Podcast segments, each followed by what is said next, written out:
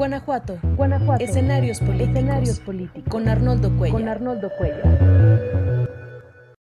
Bueno, ya estamos por aquí. Buenas noches, soy Arnoldo Cuellar y esta es la videocolumna de este martes 24 de enero, muy cerca de, las, de, de la celebración de las fiestas de la ciudad, un aniversario más. Y vaya regalo el que nos quieren dar en esta ocasión con eh, los temas de movilidad y sobre todo uno que está eh, muy eh, en debate en este momento, que es el aumento al transporte público, pero no es lo único.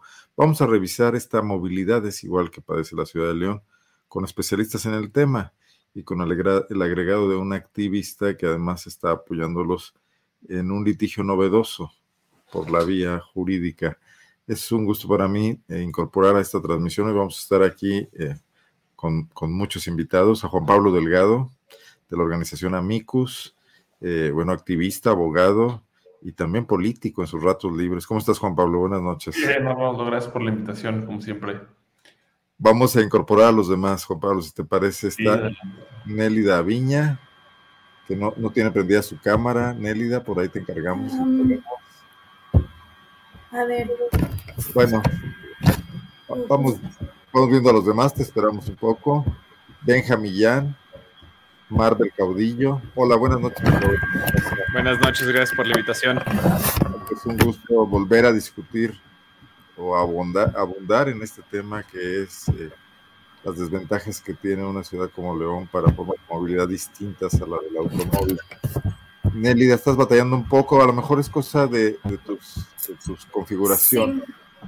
pero si no te escuchamos bien, ¿eh? tampoco pasa nada. Sí. Bueno. Eh, sí, parece que la cámara no está funcionando. Bueno, te escuchamos bien. Juan Pablo, me gustaría que situaras un poco el tema antes de entrar y luego ya, este, bueno, que cada uno de nuestros invitados nos platique de las organizaciones de las que forman parte, ¿no? Sí, Arnoldo, claro que sí. Fíjate que platicarte que desde hace ya un buen tiempo eh, venimos platicando en conjunto eh, con los representantes de las organizaciones Urbe y ZB, que son activistas eh, por la movilidad, por el derecho al medio ambiente sano en, la ciudad.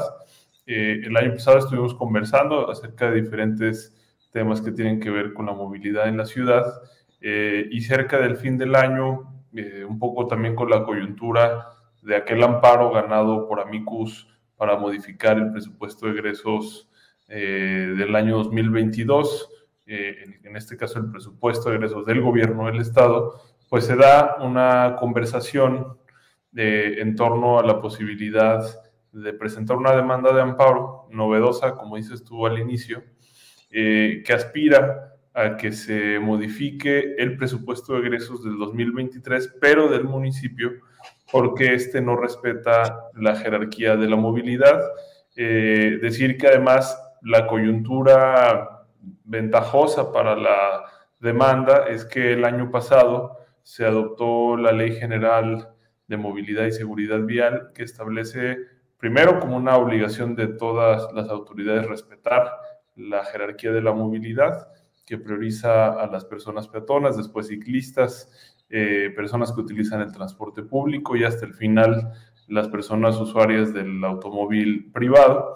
Y además esta propia ley establece obligaciones a los municipios, entre ellas que sus presupuestos se alineen a la jerarquía de la movilidad. En el caso del municipio de León, históricamente la inversión, eh, más o menos, ¿no? porque tampoco te diré eh, todos los años, eh, concretamente cuál es el porcentaje, pero más o menos tres cuartas partes del presupuesto se va usualmente a inversión eh, en infraestructura principalmente automovilista, mientras que solamente el 30% de la población en León se mueve a través de un auto privado. Entonces esta pues es un desbalance eh, que más, como seguramente ya te explicarán eh, más adelante las personas activistas de la ciudad, pues tiene una serie de externalidades negativas y además de ser una, una, inversión que a la larga pues causa más problemas de los beneficios que aparentemente debería de traer, ¿no? Entonces me quedo hasta ahí.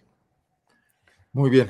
Bueno, ¿quién de ustedes? Bueno, Nélida llegó primero que nadie, así que vamos a darle eh, la, la, la, el turno para que nos platique la organización a la que pertenece y cómo están ¿Cómo llegan a esto, a esta situación de establecer esta lucha? Ya no solo demandando, pidiendo, reclamando y protestando, sino tomando pues, una acción afirmativa por la vía jurídica, ¿no? Mm, hola, eh, bueno, realmente eh, es una red de ciclistas urbanos, los que hemos estado también como muy de cerca con, pues ya con personas un poquito más especializadas en los temas de, de movilidad, toda esta cuestión ya pues jurídica, ¿no? De, de, poner un amparo como tal. Este, la forma en la que llegamos a esto, pues básicamente después de una serie de mesas de trabajo, que eh, pues solo son reuniones donde hablamos, proponemos eh, y sobre todo cuestionamos, ¿no? Cuestionamos la forma de llevar eh, la cuestión de la movilidad en la ciudad, donde pues siempre se ha beneficiado al automóvil y donde peatones, eh, usuarios de transporte público y ciclistas nos vemos pues siempre topando con pared. Entonces, eh, pues a esta, a, esta, a esta forma de trabajar las cosas, pues realmente nos llevó a, buscar como eh, una, una forma, digamos, más no sé si llamarlo agresiva, pero a lo mejor más este, formal también, de, de hacernos, este, pues de hacernos escuchar, de hacernos valer y, y de llevarlo más allá, no nada más a, a quedarnos en, en, estas cuestiones de, de, mesas de trabajo y demás.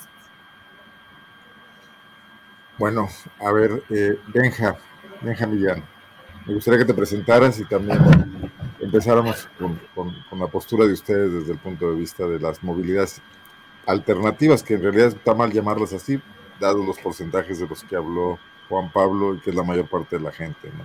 Exacto. Mira, ahí te va. Yo soy Benjamín, yo vengo por parte de Planeta B.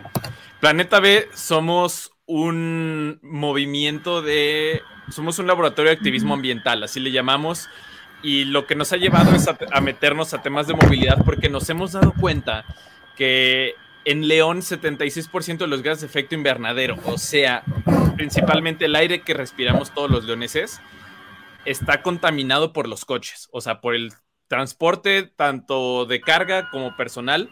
Y esto es porque se ha priorizado, como ya dijo Juan Pablo, la inversión en, el automóvil privado. Es seguir expandiendo calles, seguir construyendo puentes, seguir ampliando bulevares como lo, lo es el del malecón entonces eso nos ha llevado a que tengamos muchísimos problemas de contaminación. Y ahora, está, este problema yo lo veo por tres frentes. Uno es el tema de la demanda inducida, que es eh, ahora sí que este supuesto, bueno, no un supuesto, una realidad de que al invertir más y darle prioridad a un tipo de consumo, este consumo se ve aumentado. Entonces, en este caso es, sigues aumentando calles, sigues construyendo vialidades para el coche, lo que siembras lo cosechas en forma de más coches. Entonces, el parque vehicular es de 700 mil coches en León. Es demasiado, son muchísimos coches. Estamos hablando de que hay más coches que casas prácticamente. Y el otro problema es que entonces generas una segregación económica y social. Es, creas una ciudad para los que tienen coche y para los que no tienen coche. Entonces, 70% de la gente en León no se mueve con coche privado.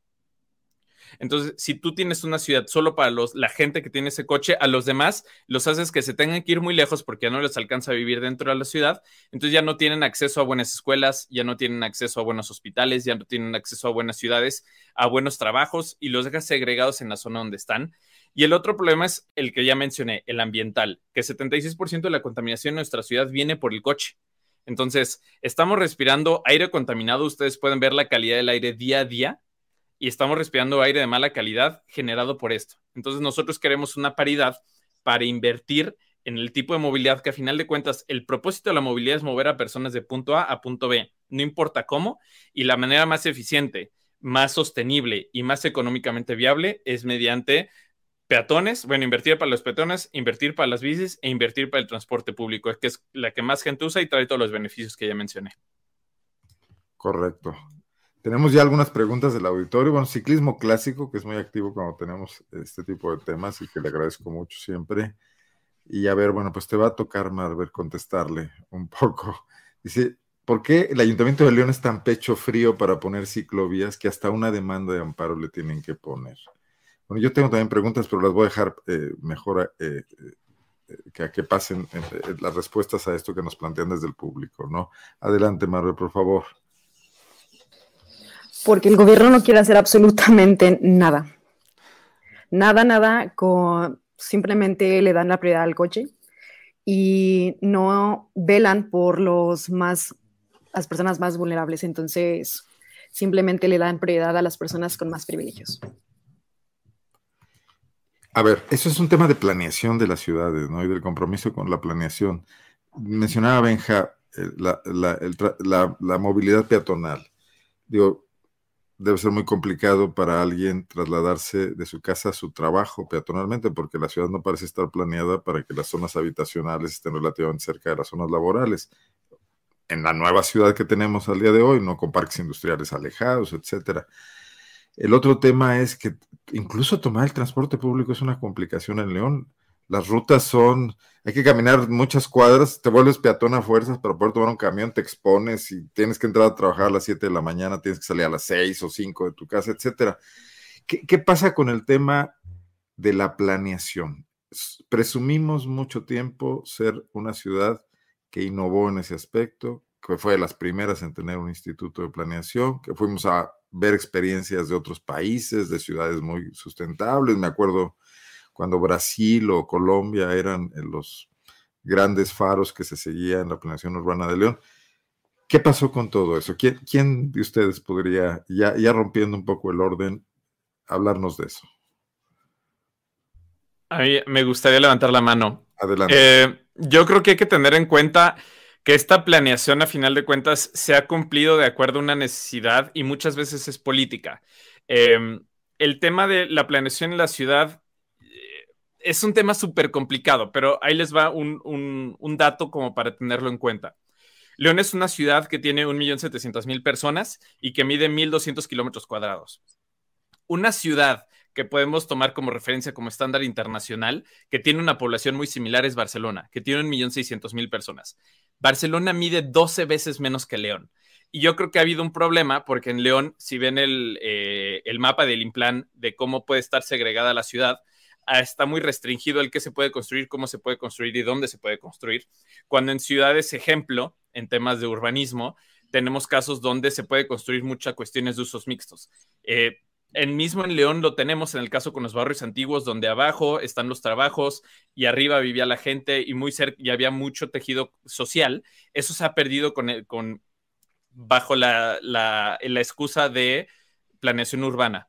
León es una ciudad demasiado extendida y eso ha hecho que sea imposible, justo como lo decías, es imposible que la gente camine a su trabajo porque simplemente no hay trabajo cerca. Entonces, la planeación no quiero decir que ha estado mal hecha, pero simplemente no ha tenido la filosofía correcta para priorizar otros tipos de movilidades. Ahora, mucho esto se puede corregir desde el tema de inversión y presupuesto público en estas movilidades.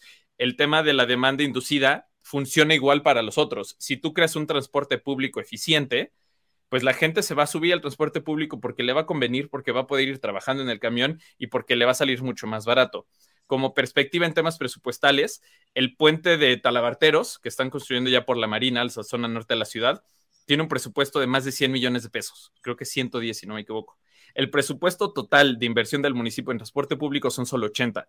O sea, el costo de un puente es mucho mayor al presupuesto del público de la ciudad y a la gente que se va a mover en ese puente le va a costar cero pesos usarlo las veces que quiera y a la gente del transporte público le están amenazando con que le cueste más.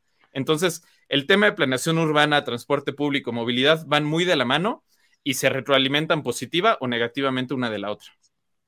O sea, seguimos teniendo vías cada vez más amplias. En Malecón le van a meter más carriles y igual están saturadas. Y eso naturalmente incentiva que la gente crea que se puede mover más lejos, entonces pues los trayectos son más, los coches son más y hace más difícil que la gente se pueda mover en transporte público caminando porque son vialidades más inhóspitas para el otro, los otros tipos de movilidades.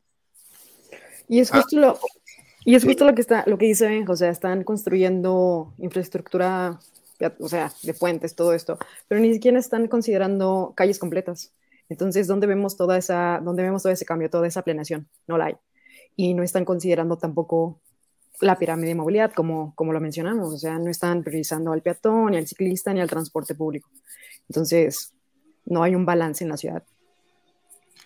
Pero además termina siendo infuncional para todos. O sea, las calles más amplias y los puentes eh, no, no, agilizan tampoco la, la, conexión rápida para los automóviles. Los automóviles se congestionan de igual manera, ¿no? Eh, Juan Pablo, yo sé que los abogados creen profundamente que el derecho puede transformar la realidad, pero a veces topa con muchas cosas, ¿no? Con muchos intereses, con otros discursos, eh, con la política, para empezar. ¿Cómo, ¿Cómo crees que puede avanzar esto? El tema del amparo. Precisamente yo creo que en un entorno eh, como el guanajuatense, en el que es muy complicado resolver problemas de política pública a través del diálogo, ¿no? Esto lo, relató ya muy bien Nelly, ¿no?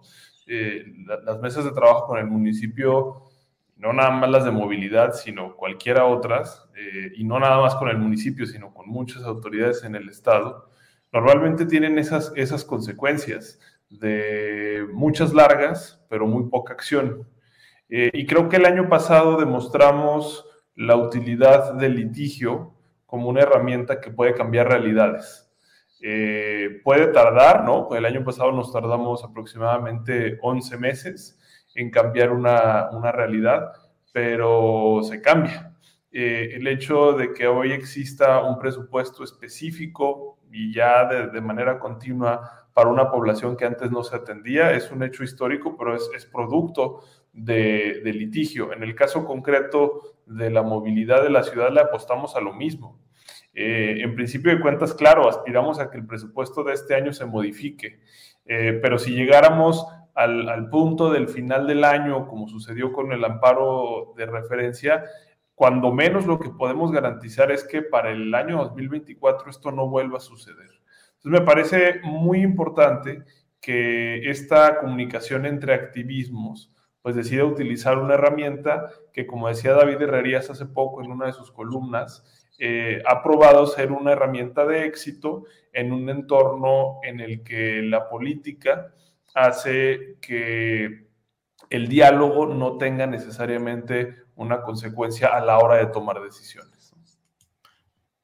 A ver, ¿y no hay una especie de, no sé, de contrasentido, de surrealismo que el año pasado nos hayan pedido el voto, la gente haya votado por una serie de representantes populares, está en el Congreso, y que haya habido necesidad de que un grupo de activistas presente un litigio al que esos representantes populares originalmente se resistían, en el caso particular del presupuesto destinado a políticas para apoyar a la comunidad de la diversidad sexual. Eh, bueno, que es que me estoy desviando un poco del tema, pero, pero creo que todo tiene que ver con la representación política. ¿Es posible que el presupuesto que definen, en este caso, órganos colegiados, como el ayuntamiento en el caso de León, o como el Congreso en el caso del Estado, no, no escuche a la gente y que haya necesidad de estos mecanismos? Acá preguntaban si, se, si hay una cruza o una relación entre los votos. Se me hace ilógico porque acabamos de ver que en la pirámide es mucho menor la gente que tiene auto que la gente que se mueve en transporte. Entonces, un poco explorar la parte de la política a ver, Arnoldo, yo, creo que eh, en, principio hay que señalar que sí fue un compromiso de la administración actual cambiar el paradigma de la movilidad. Creo que fue compromiso, de hecho, de muchas personas que fuimos candidatas en el 2021. Y de hecho fue un compromiso asumido frente a la organización que aquí representa Marver, que tuvieron la gran idea de, de organizar un debate precisamente relacionado específicamente con la movilidad de la ciudad. Eh, ahora, no es una problemática que se reduzca a la administración actual. La propia demanda reconoce que es una, una problemática histórica, pero hay algo bien interesante. El programa de gobierno 2021-2024 parte de reconocer que la infraestructura actual de la ciudad es producto de haber priorizado históricamente al automóvil. Entonces, uno no se explica si el programa de gobierno reconoce esa problemática, ¿por qué continuar con la misma tendencia de antes? Y más aún, ¿por qué reducir las metas relacionadas con ampliación de la ciclomovilidad y el transporte público? No sé si esto sea de conocimiento público. La verdad es que en el momento en que estábamos elaborando la demanda fue que nos dimos cuenta y un poquito hacia el final de la elaboración de la demanda que el año pasado, en concreto el 19 de diciembre, la administración reduce sus metas respecto a los nodos del sistema de bici pública, de, haberse comprometido a hacer dos, ahora solamente están proyectando uno, y en el caso concreto de las, de las terminales de transferencia, eh, ahora solamente tienen el compromiso de eh, construir una, mientras que en el programa originalmente se habían contemplado dos. Esto no, no, se, no se convirtió en una nota necesariamente expuesta en todos los medios de comunicación, pero lleva esta misma tónica, ¿no? De priorizar eh, el, uso del automóvil en la movilidad de la ciudad cuando tu programa reconoce que eso es un problema. Entonces es una contradicción de origen, es una falla completa en, el diseño de la política pública local. Bueno, y ahora viene este tema del incremento del, transporte público. Creo que Benja lo señalaba muy bien.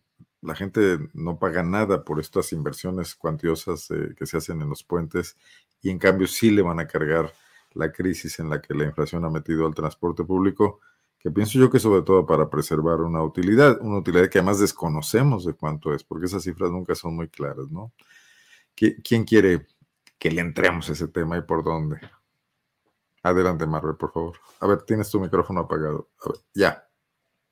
¿Ya? Sí, listo. Es justo lo que estábamos hablando hace un rato, eh, mis compañeros de y yo, que es inexplicable cómo, cómo ni siquiera nos dan un análisis para, para no sé, revisar, las, revisar los, la información del por qué suben tanto las, las multas. Entonces, lo que estábamos ideando era que, pues sí, que, es, que la, comisión de tarif, la comisión tarifaria se abriera eh, con, y que uniera la, a la, organización civil, a la organización, perdón, a la sociedad organizada, que sí, que hiciéramos todas estas preguntas a los concesionarios, pero que también toda esa información estuviera abierta para realmente eh, adentrarnos en el tema y que hubiera, que, que haya unos resultados contundentes para que nos, para revisar todo este tema que es, que no, que es inexplicable la, la, la inflación así de las multas. ¿Qué, ¿Qué piensas, por ejemplo, del hecho que se acaba de anunciar de que las reuniones de la comisión tarifaria o de revisión tarifaria serán virtuales, que eh, no van a estar físicamente reunidos, lo cual va a complicar pues, que alguien se quiera manifestar. Exacto. Que es un poco por eso, aunque bueno, las redes sociales probablemente sí se transmiten en público, cosa que también hay que ver. Eh, Justo. pero bueno, sí. Justo mis compañeros el lunes tenían, bueno, teníamos una reunión, eh, pero no, nadie llegó, no se, no se hizo esa reunión, entonces no le están dando el seguimiento ni la seriedad para para que se hagan esas, esas mesas de trabajo virtuales, que deberían ser presenciales totalmente, para vernos que podría acudir cualquiera, ¿no? Exactamente. Exactamente. Perdón, Nelly me avisa que está teniendo un poco de problemas con el internet. Creo que se desconectó. A ver si ahorita logra entrar de nuevo.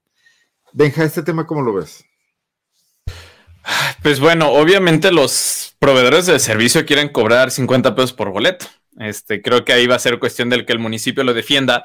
Eh, el aumento, ojalá que no sea que, sea de que, ah, bueno, pues estamos proponiendo subirlo cuatro y quede en uno. Em, yo cada vez soy más de la idea de que los beneficios de proveer un buen servicio de transporte público son mucho mayores para una ciudad.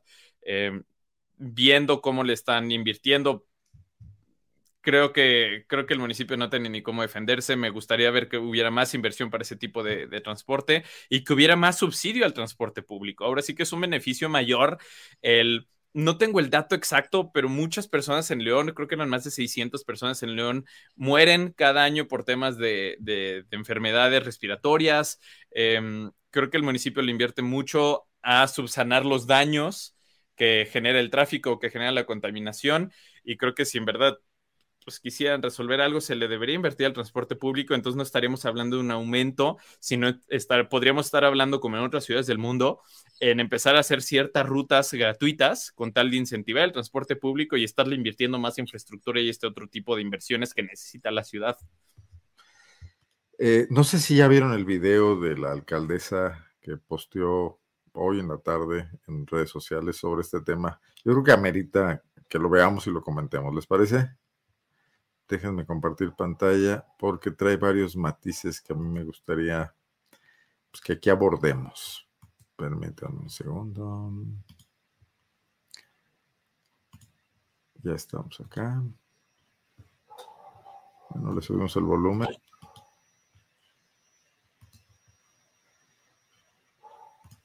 Amigas y amigos leoneses, quiero platicarles respecto a la propuesta de los concesionarios de subir la tarifa del transporte público a cuatro pesos. Quiero comentarles y dejar bien claro que no estoy de acuerdo en ese incremento porque creo que es desproporcionado. Entiendo que ha subido muchísimo, muchísimo, muchos de los productos, incluyendo el diésel y la gasolina, productos que nos dijeron que no iban a subir, que los iban a mantener a nivel federal de manera controlada. Sin embargo, también la inflación ha subido y eso le pega a la bolsa de cada una de las familias. Quiero que sepan que desde aquí estaremos dando la batalla para que sea lo justo, que sea lo mejor para cada una de las familias leonesas. Estamos aquí defendiendo sus intereses. Amigas y amigos.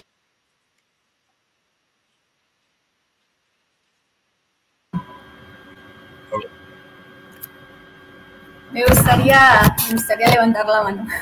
Sí, sí. Perdón, perdón que ya estaba acá desconectando. Ya. A ver, yo veo aquí un discurso, veo un nado sincronizado entre los transportistas, la alcaldesa, pero prefiero escucharlos ustedes. ¿Quién quiere hablar? Pues yo en lo personal veo un, un no es por... ¿Me escuchan? Sí, perfectamente. ¿Me escuchan ahí? Sí, te escuchamos bien. Yo en lo personal veo como, como un, o sea, sí, pero no es nuestra culpa porque está subiendo el diésel, pero eh, eh, porque nos dijeron a nivel federal que no iba a subir, pero está subiendo.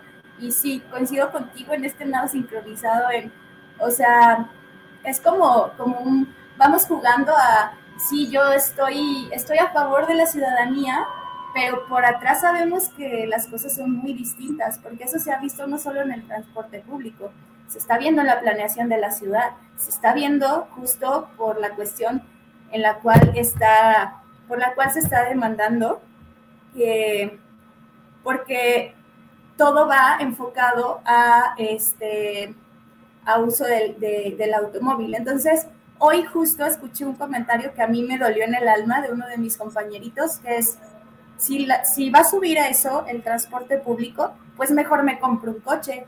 Y es, fue como, ay, lo que dice, lo que dice Benja, ¿no? Esta cuestión de la demanda inducida. O sea, al final del día la gente va a optar por esta otra manera de movilidad, eh, porque pues va a ser tan caro el transporte público en su momento que la gente va a optar por buscar otra manera de moverse en la ciudad. Bueno, me sigo reservando mis comentarios porque yo soy muy mal pensado, pero ¿quién de ustedes quiere comentar lo que escuchamos. A ver, yo creo que es, inevitable comentar la, la, eh, la bolita que, que, le avienta el gobierno federal, la, la alcaldesa, ¿no? Es decir, eh, si aumenta el transporte público es por culpa del presidente de la República que, que, que prometió que no iba a aumentar eh, el combustible, ¿no? O sea, es una, una manera muy sencilla de decir, bueno, en todo caso, si no logro una negociación eh, adecuada, pues esto es culpa del presidente de la República y yo hice lo que pude. Y, a mí no me parece tampoco la, mejor solución decir que de, los, de esos cuatro pesos eh, nada más suba uno. Ni siquiera me parece una buena negociación. El, hecho es que habría que ser, como, como bien cita Marver, el análisis muy a fondo de la del estado financiero del, sistema integrado de transporte, particularmente los concesionarios, para tomar conciencia si el transporte o si la negociación entre el municipio y los concesionarios es la correcta. Eh, y por otro lado, coincido plenamente con Benja. ¿Por qué no pensar en, esquemas de subsidio eh, hacia el transporte público y no seguir privilegiando la, la movilidad automovilista? Entonces, yo claro que veo esta, esta sincronización que, de la cual hablas, Arnoldo, pero además me parece muy descarada la manera de, culpar al, gobierno federal por una situación que, claramente es local, ¿no? Entonces me parece que, ahí Alejandra pues está viendo cómo, cómo esquivar la responsabilidad y no está abordando el problema de frente. ¿Y ustedes, Benja o Marver, qué ven? No quiero inducirlos. Por eso no quiero hablar. Yo hace rato me cuestionaba el por qué, el por qué meterle más dinero a algo que ya está, se supone que bien hecho, ¿no? Tenemos un transporte de primera, de primera, este, que se trajeron de Brasil, ¿no? Entonces, ¿por qué ponerle más dinero y no, bueno, ponerle más dinero porque literal, lo que decíamos, ya está la publicidad, toda la publicidad que le meten, eh, todas la, todo, ¿cuántos, cuánto ganan en pasaje realmente? Por eso era mi, era mi cuestionamiento, ¿por qué no hacer ese análisis más, eh, más puntual y más específico para sacar todos esos datos? O sea, no creo que tengamos que subirle ni bajarle más. Bueno, se podrá hacer ese balance, ¿no? Pero realmente sí cuestionarnos eso y que nos den esos datos para hacer un consenso entre todos y, eh, no sé, que nos den esos, que nos den esa información para poder llegar a un buen proyecto y una ciudad de primera, como lo dicen. Un buen transporte público. Benja. Eh, pues que, creo que no hay mucho más que decir. O sea, yo creo que si, si la intención fuera realmente trabajar por los intereses de los ciudadanos, pues sería estarle invirtiendo más dinero real. O sea, es que no dejemos que las palabras eh, tomen el protagonismo, hay que hacer que las acciones sean las que tomen realmente el protagonismo en cómo, cómo juzgamos un gobierno que hace bien o mal las cosas. El tema presupuestal, justo lo que estamos demandando, es muy claro, o sea, los números no mienten. Solo el municipio solo está invirtiendo 80 millones de pesos contra los 300 y tantos que se está metiendo al coche y ahora se está aumentando el, el pasaje del transporte público. Eh, pues creo que es, fácil echar la bolita cuando creo que el precio de la gasolina se ha mantenido estable los últimos dos, tres años. No creo que haya habido un gran aumento a los operadores del transporte público y tampoco he visto que le inviertan gran cosa a camiones nuevos. Entonces yo creo que no está justificado y creo que más bien tendríamos que estar hablando de meterle más subsidios e inversión a este tema en vez de andarnos peleando con los concesionarios. Bueno, déjenme decir lo, que yo pienso. me parece una gravísima irresponsabilidad de la alcaldesa politizar un tema tan delicado y que tendría que ser estrictamente técnico. Y yo digo que lo politiza porque primero parece que ya hay un acuerdo tras bambalinas para que se pida algo alto, como aquí lo decía en el chat eh, alguien, que creo que coincido plenamente con eso, Carmen Rubalcaba decía esto, pedir algo alto para que se preste al regateo y luego hacerlo pasar por un triunfo, lo cual ya es una manera de manipular y luego el intento este de echarle la culpa al gobierno federal, que podría ser echarle la culpa a la guerra de Ucrania, etcétera, lo que fuera. Pero es todo es no asumir, verlo como el cuidado de la imagen de alguien que tiene planes políticos para trascender y no alguien que está a cargo de una ciudad y que revisa sus problemas con una frialdad que den los números y el interés de sus ciudadanos. ¿no? Creo que es lo que me parece más delicado. Todo lo que ustedes han dicho coincido y estoy, pero me parece muy profundamente irresponsable. No sé cómo lo vean. Sí. Hace, hace tiempo lo hablábamos justamente con, Juan Pablo cuando lo tuvimos de invitado en el podcast que tenemos, em, que otros gobiernos que, que son de oposición ante el gobierno federal han logrado conseguir financiamiento para megaproyectos. Y poder, por ejemplo, podemos ver temas como el metro, el nuevo metro en Guadalajara, entonces, politizar este tema y echarle la bolita al gobierno federal solo genera más fricción en esa colaboración que de por sí ya es bastante ríspida. Entonces, creo que sí, es un error en vez de construir puentes y colaborar más, es subieron el precio de la gasolina, algo que habían prometido diferente, que además yo soy enemigo de que el, precio de la gasolina se mantenga estático a costa de pagar los impuestos correspondientes. Pero bueno, eh, creo que está mal el seguir generando fricciones con el gobierno federal. Pero además es una jugada obviamente diseñada por un publicista, por un spin doctor, por un asesor de imagen, no por un técnico de transporte, que es lo que habría que hacer, ¿no? Pero bueno, eso era lo que yo pensaba. Ahora, eh, seguramente habrá un aumento, seguramente no será de esa magnitud. ¿Cómo va a impactar esto? O sea, eh, alguien dijo por aquí en el chat, un peso aumenta la desigualdad. La ciudad sigue siendo profundamente desigual. Estamos ya en estándares muy altos de, ser una de las ciudades más desiguales. Además, no promete mejorar absolutamente nada, ni tiempos de traslado, ni calidad, ni nada. ¿Cómo ven el futuro? A ver, Ronaldo, es no entender nada de la ciudad. Eh, eh, ya, se, se, les ha dicho en reiteradas ocasiones, a la ciudad se le exhibió en un medio a nivel nacional, por más de que a muchas personas les haya dolido. Es la ciudad que, tiene más personas pobres no porcentualmente, pero sí el número de mayor personas pobres en el país.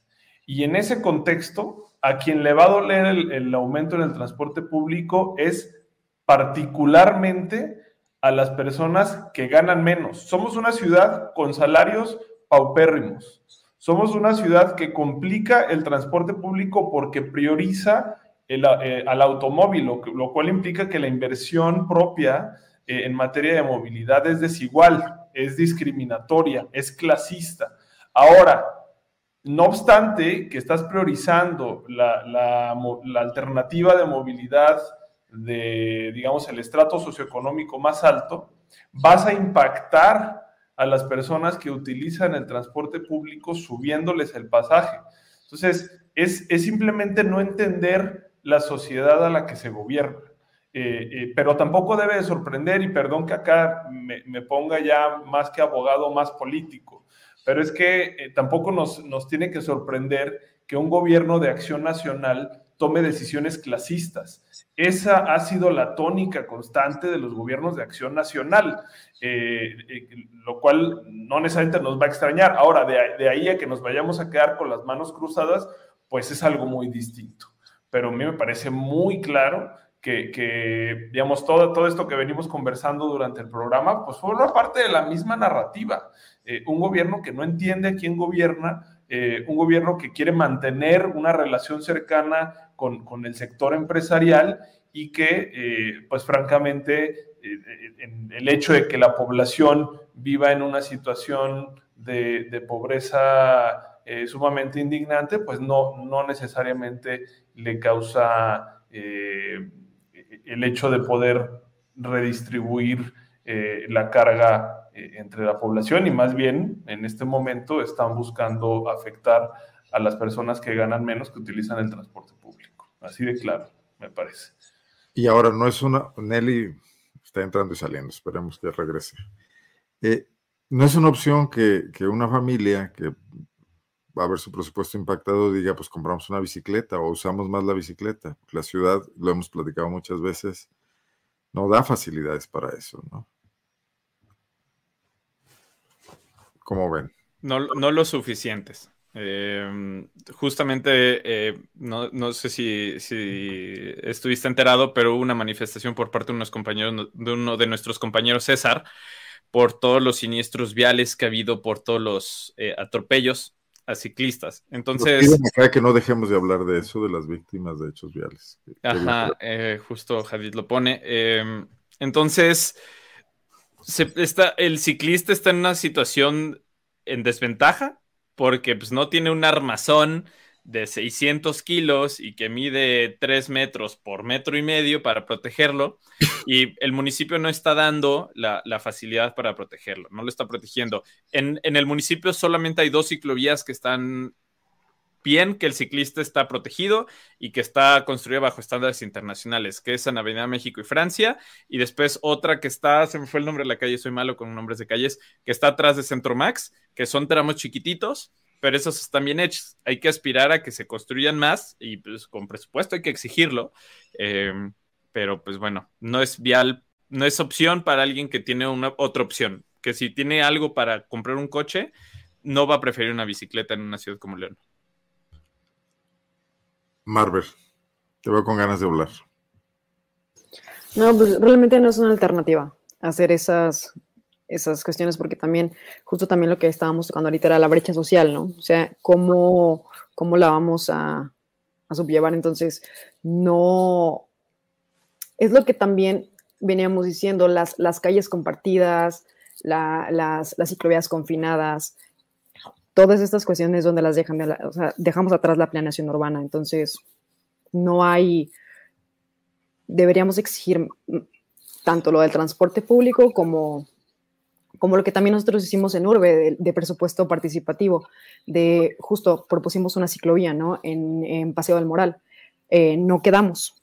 Lo único que quedó fueron las pavimentaciones, que fue el 47% de, del, del, presupuesto. Entonces, cuando ya debería, ya eso ya debería estar implícito, la, la, pavimentación. No se, debe, no, se, no se debió haber... Eh, no se a haber presupuestado eso porque pues eso ya es un derecho, ¿no? Tener las calles eh, eh, hechas con servicios de primera necesidad, todas estas cuestiones que, el gobierno no, nos da. Entonces, no quedamos porque nos dijeron de que está muy, está, está elevada, tenemos que, que habilitar mucho la calle y se sale de presupuesto. Entonces, también no nos hacen caso en, hacer infraestructura de movilidad activa, para nada. hay unas ciclovías de terror. Yo, yo veo la de esta que está acá al norte de la ciudad, en el bulevar. El bulevar que tiene nombre de pintor, ¿cómo se llama? Mm. Del pintor de Purísimas. Me van a linchar por no acordarme del nombre. De. Tú, sabes, Juan Pablo, cuál es, ¿no? Bueno. Estamos en la misma, lo cuatro, no te Ahorita me acuerdo del nombre, pero es una ciclovía elevada, que si chocas con otro ciclista y te caes al arroyo por cualquier cosa que puede ocurrir, caes directamente donde vienen los autos, donde viene la oruga, ¿no? Hola, Nelly. Nelly debe de saber. Pero elevada, o sea, dices la que como camellón elevada. Sí, está en el camellón y está 60 o 70 centímetros arriba del nivel de la calle. ¿Acá en la por las torres? Sí, sí, sí, sí, sí. En el Hermenegildo. Hermenegildo Bustos, exacto. Ah, sí, claro, porque está hacia arriba. Sí. sí, y la otra es que no llegas, si quieres eh, ir a un lugar de la ciudad, va a haber ciclovía el 40% del tiempo y el resto no, no, se pueden conectar destinos. ¿Qué, ¿Qué, pasó cuando en la anterior administración con López Santillana y aprovechando la pandemia se reservó un carril de López Mateos para, para ciclistas y, motociclistas y que fue muy criticado por los propietarios de automóviles. ¿Esa experiencia dejó alguna enseñanza? Marber, tú eres la buena para esto. Pues justo Santillana sí traía pues todo este tema de, de, movilidad activa y cuando él decía necesito, necesito este proyecto para, para este día y que ya tengo, ya tener todo lo de, lo de López Mateos, ya, ya, ya se veía un, ya se veía un resultado, ¿no? Porque él sí estaba un poquito más con todo, todos nosotros. Entonces, eh, lo que pasa es que en este, en este gobierno actual es como que, no, simplemente le dan la, le, dan la vuelta y dicen, no, no quiero, no quiero, no quiero velar por ustedes porque no, no me interesa. Entonces con Santillana sí se veía como esa, como esa idea de estar activando más las ciclovías. Eh, bueno, independientemente que obviamente no estábamos eh, más en el tema, se hicieron varias ciclovías no bien hechas, pero había una, había, había una, una voluntad política en ese entonces de parte de él. O sea, e, era cuestión de individual. Eh, se hablaba de que había participación en programas mundiales de sustentabilidad que podrían traerle beneficio a la ciudad. ¿Eso no se, no se transparentó nunca? Eso sí no sé. Eso sí no, sé ese dato. Pero lo que sí veía. y algo así. Eh, no sé ese dato, la verdad. No sé si Juan Pablo sepa algo de ese, tema, pero sí, sí, este, sí se veía más voluntad política en ese aspecto. Lo que sí. Puedo duró, decir. duró seis años esa administración. Eh, algo podría haber quedado, pero eso ya se perdió. La nueva administración desechó completamente eso. Entiendo que también el tema de la bici esta pública, pero que por la cual pagabas, etcétera, eh, que como funciona en la Ciudad de México, fue un fracaso total, ¿no? No sé por qué. Porque realmente no estaba ergonómicamente preparada para todos. Entonces, lo que pasaba era que, eh, aparte, los, el polígono era muy reducido. No era, para, no era para todo. Entonces, también, por ejemplo, yo veía también que se salían del polígono y luego, luego se te apagaba la bicicleta sí, sí hay una, se supone que hay un, eh, otra vez un proyecto para volverlas a traer. Se supone que ya, ya, estaba desde, desde a principio de año, pero no las han traído.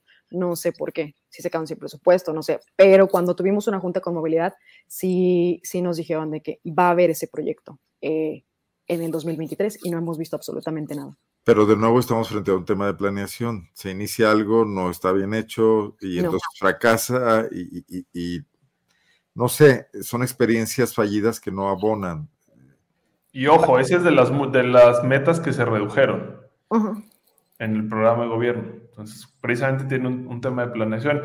Y, algo que quería decir hace rato, y, tal vez ahí queda nada más sobrando como el comercial, Arnoldo, pero si cruzáramos este tema con la, con la ausencia de planeación en materia de vivienda en la ciudad, entonces nos damos cuenta de, de que la problemática no nada más está relacionada con una sola vía de la política pública municipal, sino que mientras no haya una política de vivienda adecuada, las, las colonias que, que, mal se llaman irregulares seguirán creciendo y entonces impone el hecho de vivir en la periferia de la ciudad un reto muy importante de movilidad. Entonces, eh, claramente el, el, problema de origen es una mala planeación eh, históricamente de la ciudad, que como decía Benja, no quiere decir que estemos ya condenadas al fracaso, son cuestiones que se pueden eh, corregir pero para eso, como lo citamos en la demanda de amparo que se presentó, pues se necesita tomar decisiones que, luego utilizamos el término ahí un poco en broma al momento de estar haciendo la demanda, eh, que son decisiones agresivas. Agresivas porque hay que, eh, como decía al principio de su administración el gobernador, hay que dar una vuelta de timón, ¿no? Un golpe.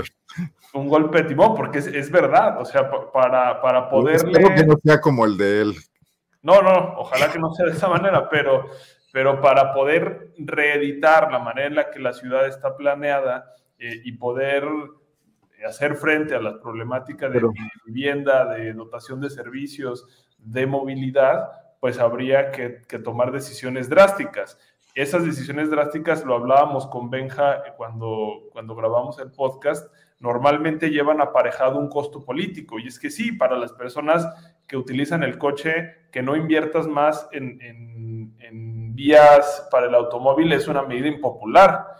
Por supuesto, eh, habrá medidas que sean impopulares, pero pues para, se gobierna para volver a ganar, se, se, gobierna para ganar únicamente votos o se gobierna para generar una situación de bienestar en la ciudad. Eh, a mí me parece que, que, el modelo de política panista eh, está claramente diseñado para tener un sistema clientelar que te garantice el triunfo y no necesariamente un modelo de gobernanza que te garantice bienestar en la ciudad o en el Estado.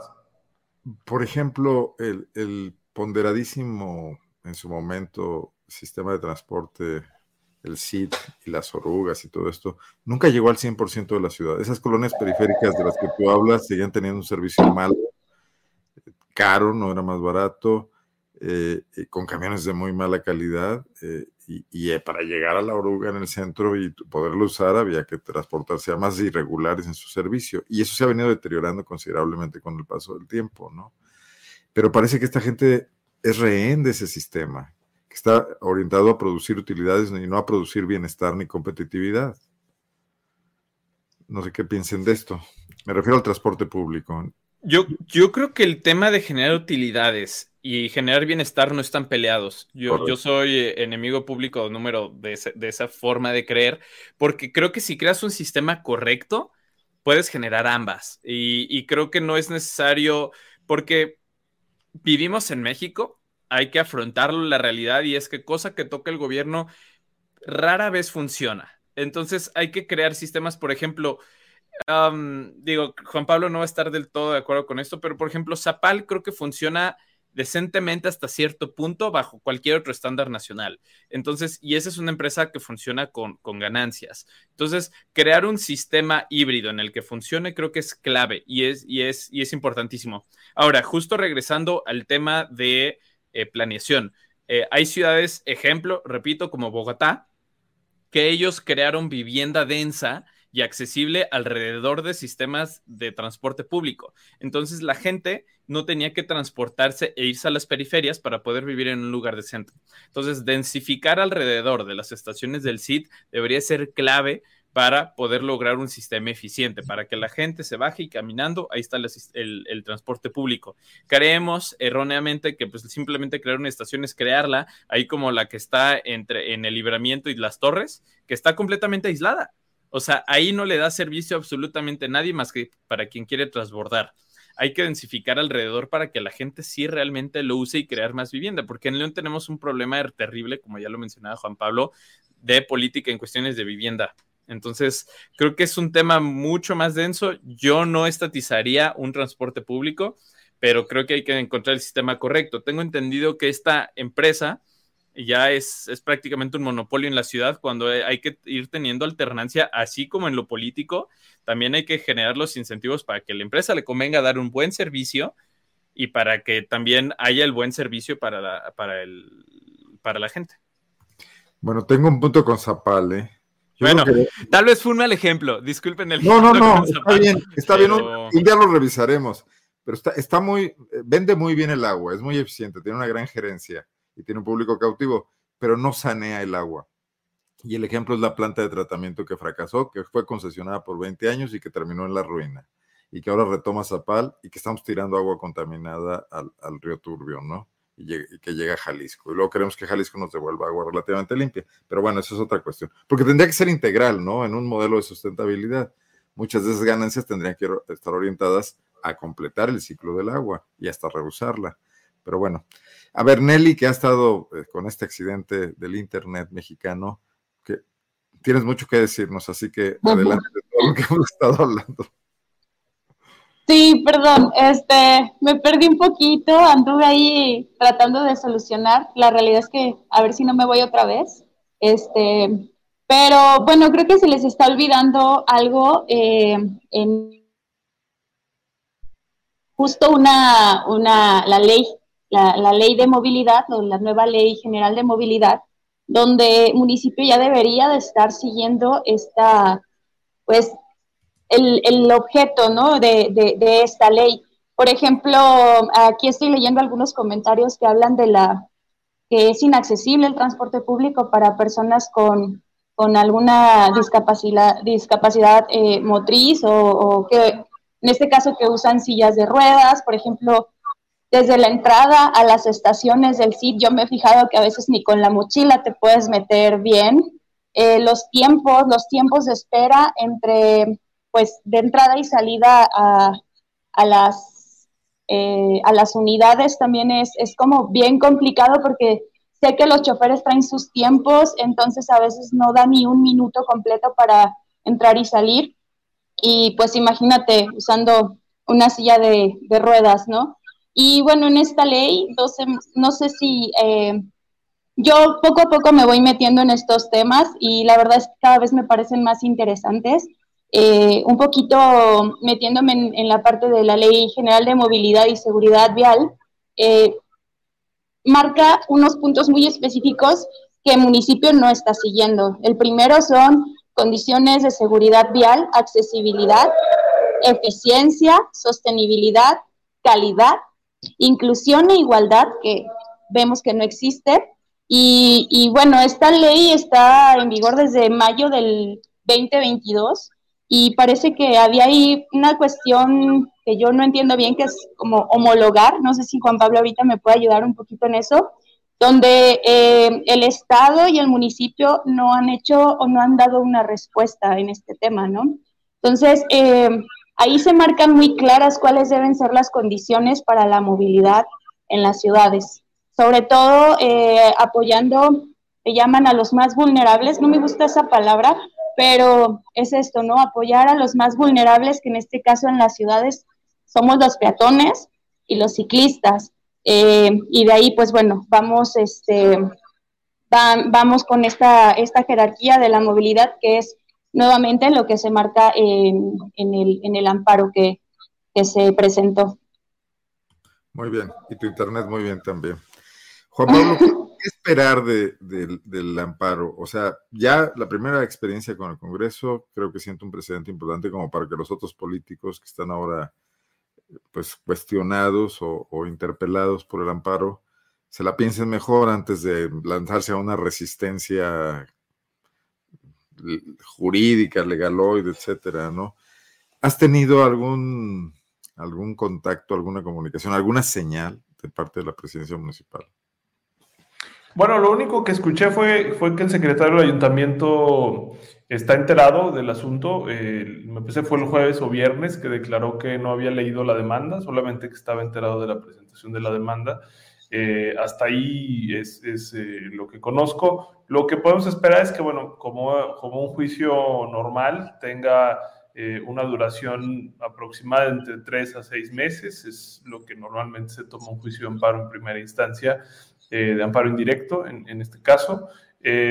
son juicios, Arnoldo, digamos, innovadores en el sentido de que eh, lo que se está debatiendo o discutiendo es el, eh, el, destino del presupuesto público e incluso la propia elaboración de política pública. Tampoco es que tengamos demasiados ejemplos en el país relacionados con esto. Eh, tan es un litigio innovador que el viernes de la semana pasada eh, quienes estamos aquí presentes y otras personas más, tuvimos una llamada con personas activistas de todo el país que están interesadas en conocer tanto el destino que va a tener esta demanda como incluso en poder replicarlo en, sus propios municipios de origen. Eh, entonces, bueno, vendrá, vendrá un, proceso de, seis meses. Nunca es bueno decir cuál va a ser el sentido de la sentencia. Cualquier persona abogada te diría que quien te promete un resultado a ciegas es una mala persona abogada. Aquí está el licenciado Lorea para, para confirmar esta, esta situación. Eh, eh, simplemente yo sí apuntaría que eh, el antecedente del, del, amparo contra el Congreso en relación con, con el presupuesto focalizado LGBT es un ejemplo de que las personas ciudadanas comunes y corrientes podemos ejercer un control sobre nuestros gobiernos en materia de presupuesto. Creo que es un antecedente que hay que tomar en cuenta y, me parece que, si a las personas no se nos toma en cuenta al momento de estar construyendo eh, los presupuestos, pues podemos hacer valer los recursos que la ley prevé, como, como las demandas de amparo, para poder objetar lo que nos, no nos parece al momento de la confección de los presupuestos, ¿no? Dice la senadora Patricia Mercado que la ética de un gobierno se mide en su presupuesto, y entonces yo diría que, que un gobierno que no considera eh, las prioridades de su, de su población en su presupuesto, pues es un gobierno con poca ética. Pero bueno, si, yo fuera político, trataría de no, de, no que las cosas, que la sangre no llegue al río, ¿no? De abrir una, una posibilidad de diálogo, de modificar algunos presupuestos. Tan preocupada que está la alcaldesa por eh, la imagen, por quedar bien, creo que esta sería una buena manera, pero vamos a ver qué pasa. Oigan, pues tenemos dos minutos para cerrar, no, no dos minutos para cerrar, dos minutos para completar una hora. Trato de no ser nunca más, más irme más allá de eso también para respeto de, nuestra audiencia. Pero vamos con una última eh, intervención de cada uno de ustedes para cerrar. ¿Qué se espera de esto? ¿Y qué se espera del debate por una ciudad menos desigual en todos los terrenos, incluyendo el de la movilidad? ¿Se espera apertura? ¿Se espera resistencia? ¿Qué, ¿Qué compromiso asumen ustedes para seguir en esta batalla de alguna manera? Me gustaría escucharlos al respecto. ¿Con qué ánimo ven lo que se viene? Pues con, muchos ánimos, la verdad, de seguir trabajando, que se sientan, que se sientan eh, no atacados, pero sí que, que nosotros jóvenes estamos exigiendo nuestros derechos nada más y que realmente sigan con nosotros como, como aliados, o sea, que no nos vean como, como ay, este, eh, nos hicieron una demanda, no, o sea, a ver, estamos exigiendo nuestros derechos y queremos seguir trabajando con ustedes, o sea, ¿cuál es el, cuál es el problema? Entonces, simplemente que nos, que, que sepan que tienen a personas preparadas para seguir trabajando por, por, los derechos humanos y, porque, y por la movilidad y por toda esta cuestión que nos hace en la ciudad. O sea, deberían utilizarnos a nosotros para, para seguir mejorando las, ciudades. Y desde nuestra perspectiva de género, eh, medio ambiente, desde, sí, desde, desde, nosotros, desde, desde ciudades con perspectiva feminista también. Entonces, pues que siga la lucha y para mejorar siempre. Gracias, Marver. Nelly. Pues yo creo que mm, los cuestionamientos van a seguir. Y eso es como bien importante de que lo tomemos en cuenta de, ambas partes. O sea, que nosotros como ciudadanos empecemos a hacer valer estos derechos, también es importante, ¿no? Informarse, o sea, qué nos toca a nosotros, porque eh, ellos son la herramienta, o sea, el gobierno debe ser la herramienta para lograr eh, una, una vida pues más plena para todos y no que ellos decidan por todos nosotros, que creo que es lo que ha venido pasando todo, pues, todo este tiempo en, en, en general en la República, ¿no? Y nos quedamos con él. Ay, pues así, así lo decidieron. Entonces creo que seguir cuestionando, eh, como dice Marvel, la lucha sigue hasta donde, hasta donde nos alcanza la vida. Yo entré en el activismo por azares del destino y, y aquí sigo y creo que y aquí seguiré hasta donde, hasta donde me lo permitan también. Y seguir en la bicicleta, además, pese a los retos que plantea esta ciudad. Completamente. Creo que hoy, hoy tenía miedo de tomar la bici por varias cuestiones que he vivido durante la semana, pero la realidad es que no me bajé. O sea, tomé valor, que, que, que es muy importante también tener valor en esta ciudad ahorita, y, y, pues no, no me bajo de la bici. Pues yo te admiro, porque yo sí veo las calles de León y no, tengo Hagamos bicibuses. Acabo de ver en, Twitter una, una, una pista para ciclismo y para caballos, para no sé qué, entre La Haya y Ámsterdam, que se recorre en una hora. Ojalá lleguemos un día sí. Por ejemplo, el eje metropolitano podría haber sido una, una vía que se pensara así, ¿no? Claro que ya, ya, resulta que te asaltan ahí también, entonces es otra cuestión. Benja, ¿con qué cierras tú?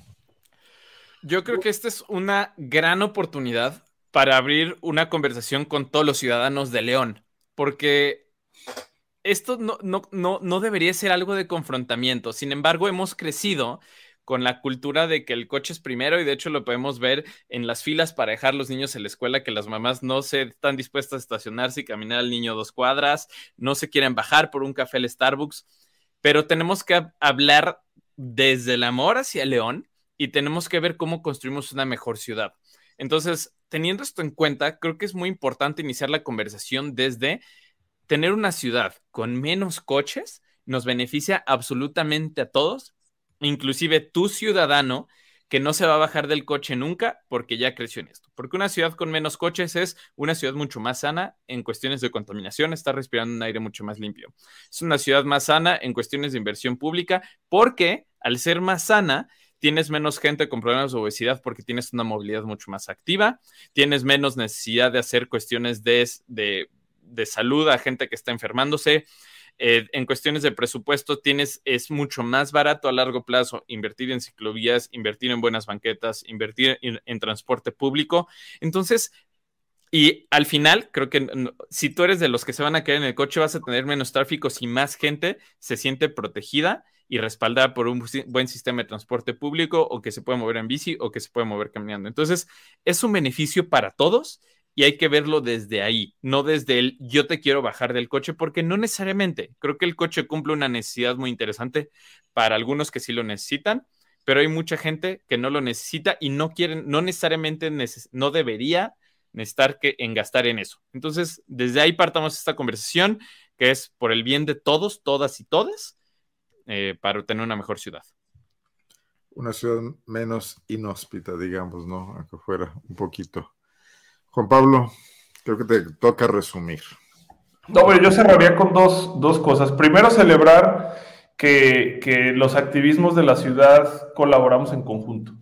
Eh, tú escuchado cómo Marver, Nelly y Benja hablan en lenguaje incluyente, lo cual implica que hay una conversación entre los diferentes activismos y que ahora nos vemos conjugadas eh, en un mismo ejercicio de litigio que, como bien ya lo dijeron todos, es eh, apunta a la mejoría de las condiciones de la ciudad. Y eso me parece que habla del avance de una sociedad democrática, más allá de que haya críticas hacia el gobierno, que la sociedad civil se activa, que la sociedad civil aproveche los recursos que la ley le ofrece, me parece que habla de, una, de la maduración de la, propia, eh, de la propia vida democrática de la ciudad y eso, por supuesto, que, que lo tenemos que celebrar. Y para añadir a lo que decía Benja, yo quisiera instar a las personas que nos escuchan eh, y en general a la población de nuestra ciudad eh, a que veamos esto también como un ejercicio de justicia social. Eh, el hecho de que se invierta prioritariamente en el transporte público, en las personas peatonas, en las personas ciclistas, es un ejercicio de justicia social. Una ciudad con eh, la cantidad de personas pobres como León no debería de apostarle en su inversión eh, a, un modo de, movilidad que solamente privilegia a la élite. tenemos que ser conscientes de dónde vivimos y tenemos que instar al gobierno a invertir prioritariamente eh, en las personas eh, que viven en una situación más apremiante y en el caso de movilidad implica necesariamente la priorización de, las alternativas de movilidad sostenible, ¿no?